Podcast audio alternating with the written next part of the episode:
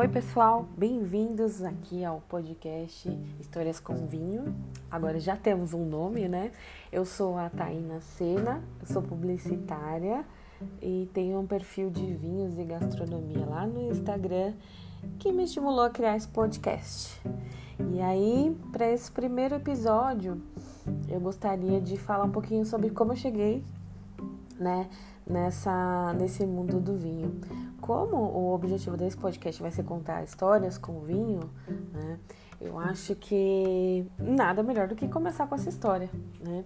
Então vamos lá. Eu sempre fui uma pessoa que gostei de vinho, né?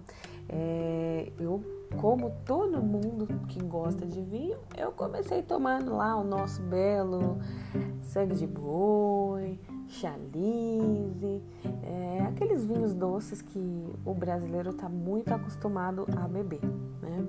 Normal, todo enófilo já trilhou esse caminho. E aí o que aconteceu?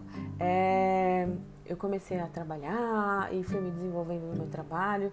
E aí o meu trabalho foi me levando para lugares em que o vinho ele acabava sendo até uma questão é, mais social, né? De ter até um pouco de é, status, né?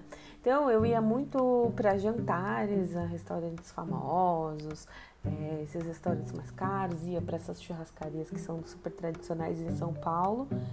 E aí o, eu estava atendendo um cliente, na verdade eu era cliente dele, mas ele vinha de fora, e aí eu tratava ele como cliente, então dava aquele, todo aquele suporte, né? E aí esse, esse cara, ele era dono de uma agência que me atendia, ele era de Chicago e aí ele gostava muito de vinho. Então a gente saiu para jantar, toda vez que ele vinha a gente saía para jantar. E aí ele pediu um vinho, um Barolo Gaia 2004, que eu nunca esqueço. E aí a gente foi comendo, começou a jantar e quando abriu o vinho, eu tive aquele estalo, né? Eu falei assim, gente, isso aqui que é vinho, porque naquela época eu não sabia descrever, mas hoje eu tenho né, muita clareza. Era um vinho que tinha muita complexidade aromática, era um vinho que estava assim super alinhado, sabe? Não tinha nada sobrando, não tinha muito álcool, não tinha tanino muito forte, apesar de ser um barolo, né? E eu me lembro até hoje quando que ele falou assim para mim que aquela safra foi muito boa, né? É, depois, quando a gente vai estudando mais sobre vinho, a gente vai é, entendendo as safras de todo mundo. A gente tem que prestar atenção um pouco nisso também. Então, esse vinho foi o vinho que me marcou e falou assim: Ah, Taina, você precisa aprender a tomar mais vinhos.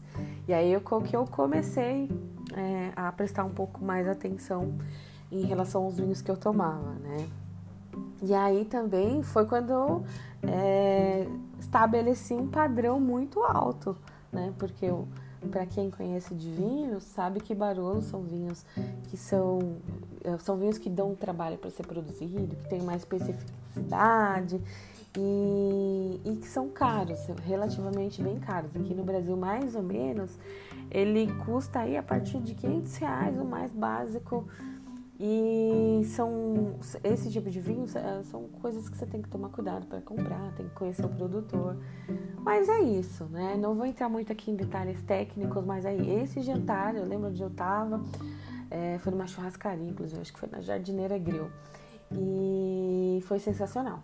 A partir daí foi que eu comecei a prestar atenção mais no mundo do vinho.